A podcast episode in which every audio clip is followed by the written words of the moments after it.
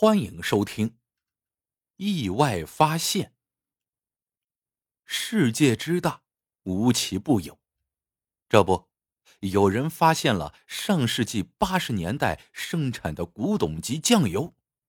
殊不知，更奇妙的事儿还在后头呢。张大明是环卫站的干部，主要管慰问这一块转眼。冬至到了，他照例要到家庭困难的环卫职工家里去慰问。站内第一号困难户叫郑二牛，家里孩子、老人加上老婆，一共有七个，全靠他一个人养，日子艰难是显而易见的。张大明十分同情郑二牛，所以提前一天去给他送慰问品。他走到郑二牛家门外的时候，看见屋里亮着灯，还不时的传出一阵阵欢笑声。张大明感慨的对随行的同事说：“郑二牛家里虽然困难，可脸上总是笑呵呵的，一家人其乐融融。其实生活呀，就该这样，什么事儿都要想开点推开门进去。张大明和同事都愣住了。郑二牛一家人正围着桌子吃火锅。其实啊，这也不算啥。让他们吃惊的是，桌上摆着像小山一样高的一大盆羊肉，少说也有七八斤。要知道，现在羊肉价一直嗖嗖嗖的往上窜，就算张大明家境不困难，可像这样的羊肉宴，他也是吃不起的。更夸张的是，桌上还有满满一盆蒸熟的大螃蟹，这更不像一个困难家庭餐桌上应该出现的东西。郑二牛一家对他们的突然出现也是吃惊不小，一个个像被点了穴一样定格了。张大明急忙打破尴尬，哈哈一笑说：“二牛，伙食不错呀。”他边说边把慰问品送上去。郑二牛也回过神来，手忙脚乱的给他们腾位子，热情的拉他们坐下来一起吃。盛情难却，张大明他们半推半就的坐了下来。张大明烫了一片羊肉送入嘴中，指着桌子上说：“二牛啊，你这是彩票中奖了，还是捡到金子了？”嗯不是，不是。郑二牛搓着手，焦急的解释说：“我就是中了奖，也舍不得吃这么高级的东西呀。呃，这不，昨天，昨天来了一位乡下亲戚，羊肉和螃蟹都是自家的。”张大明一听，就感觉郑二牛没有说真话。人家不肯说，他也不好意思再问。便哈哈大笑道：“那我们真是口福不浅呐。”正吃着，张大明发现桌上酱油没了，郑二牛急忙从柜子里拿出一瓶酱油来。张大明接过来，说自己来就行了。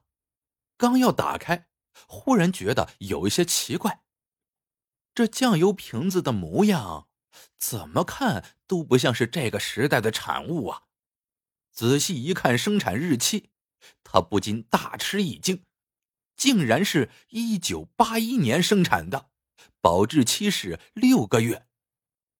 看了又看，还真是没错。张大明哭笑不得的说：“二牛，这酱油你在哪儿买的？都过期几十年了，还拿出来卖，这也太坑爹了呀！”郑二牛接过来看了看，说：“算了，几块钱的东西也忘了在哪儿买的。”说罢，他把酱油放好，打发一个孩子到外面再买一瓶回来。第二天，张大明想起昨晚郑二牛家那瓶古董级酱油，觉得这事儿挺有意思的，于是给报社打了个爆料电话。报社随即就派记者去了郑二牛家。很快。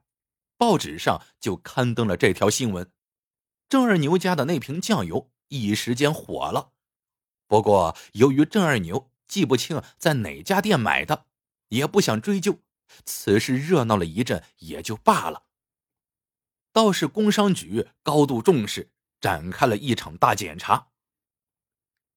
过了几天，环卫站因为超规格接待上级考察的领导，被人家曝了光。风口浪尖上，必须得找个人顶过去。一直忙前忙后搞接待的张大明，不幸成了替罪羊，直接被双开了。也正应了那句老话：“祸不单行。”张大明刚丢了工作不到一个星期，老婆又查出得了大病。得花一笔巨款做手术，张大明咬咬牙卖了房子，好歹换回老婆一条命。老婆出院之后，工作是干不成了，一家人搬到了狭窄的出租屋，靠救济过日子。后来，张大明虽然找到了一份活干，可家里老婆要吃药，儿女还要上学，老人呢需要赡养，生活水准一下子。掉到了郑二牛后边。一天下午，张大明到菜市场买菜，经过肉摊的时候，他问了问价格，赶紧摇着头走了。青菜的价格也不低，张大明犹豫了好久，还是舍不得买。等人家走了，就去捡那些被丢弃的烂菜叶。他正在逃着，忽然听到身后有人喊他。回过头一看，脸腾的一下就红了。叫他的不是别人，正是郑二牛。郑二牛叹着气说：“大明，这些菜都烂了，怎么能吃呢？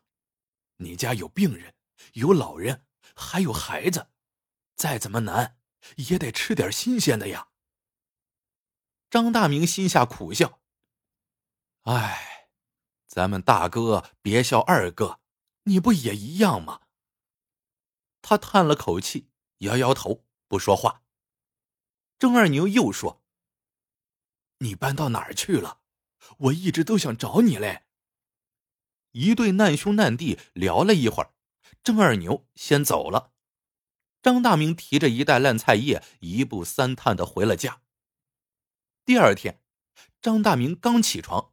就听见有人敲门，打开门时，他不禁愣住了。只见郑二牛笑容满面的站在门口，手上又是油又是米的，还有一大包新鲜羊肉。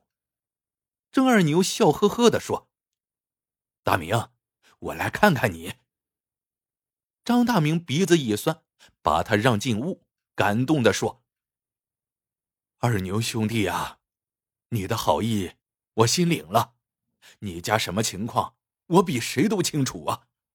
不行，我再难也不能要你的东西呀。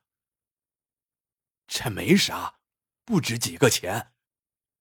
郑二牛诚恳的说：“真的没几个钱，你一定得收下。”张大明心里一动：“兄弟，你真的发财了？发什么财呀？”郑二牛说：“我要是发了财，还整天扫大街。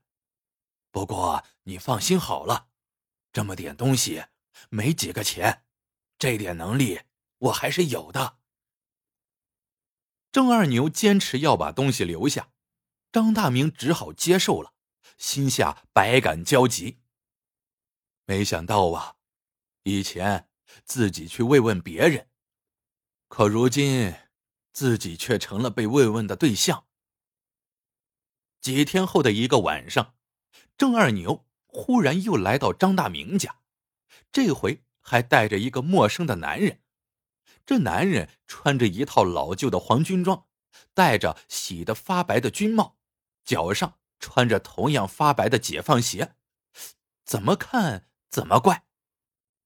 郑二牛指着张大明说：“就是他。”请你好好看看，这个家比我家还困难。黄军装点点头，伸出手跟张大明一握，问：“你就是张大明同志？”张大明愣愣的点点头。黄军庄在他屋里转了一圈，然后坐下，拿出纸和笔，说：“张大明同志，我想问你一些问题，请你一定要如实回答。”张大明这才回过神来，或许黄军庄是某个慈善机构的人吧。这么一想，他急忙点头说：“是，是，我一定实话实说。”果然，黄军庄一连问了他十几个问题，都是有关他的家庭困难情况的。问完了，黄军庄收起纸和笔，跟他握手说。张大明同志，你家的情况我已基本调查清楚了，确实属于最困难的一类。回去后我会尽量向组织替你争取的。说罢，黄军庄就走了。张大明拉住郑二牛问：“这到底是怎么回事？”郑二牛高兴的一拍他的肩膀：“反正是好事你呀，就等着好消息吧。”说完，他追上黄军庄一块走了。没过几日，这天晚上，张大明刚吃过饭，忽然听到郑二牛在外面叫他，他急忙走了出去。郑二牛蹬着三轮车，冲他喊道：“带点钱，上车跟我走。”张大明跳上车，问他去哪儿。郑二牛露出一副神神秘秘的样子。笑着说：“去了你就知道了，反正是好事。难道你还怕我带你去干坏事？放心的，不会的。”不一会儿，郑二牛蹬着车进了一片老巷子，又七拐八拐的转了半天，最后在一个老宅院前停下。郑二牛跳下车。咚咚咚的敲起了门，门打开之后，里面探出一个男人的脑袋，警惕的问：“找谁？”郑二牛从怀里掏出一张卡片递给他，男人接过仔细看了看，点点头说：“请进，但不能带人。”哦，郑二牛忙又掏出一张卡片递上去，这位是新会员。男人检验过后，严肃的问：“是你介绍入会的？你必须确保他遵守规则，否则我们会随时收回会员证。”郑二牛连连点头，把卡片交给张大明说：“这是你的会员证，一定要保管好，要像保护生命一样保护它。”张大明一看卡片。上面印着他的名字，还有一个编号，七八六。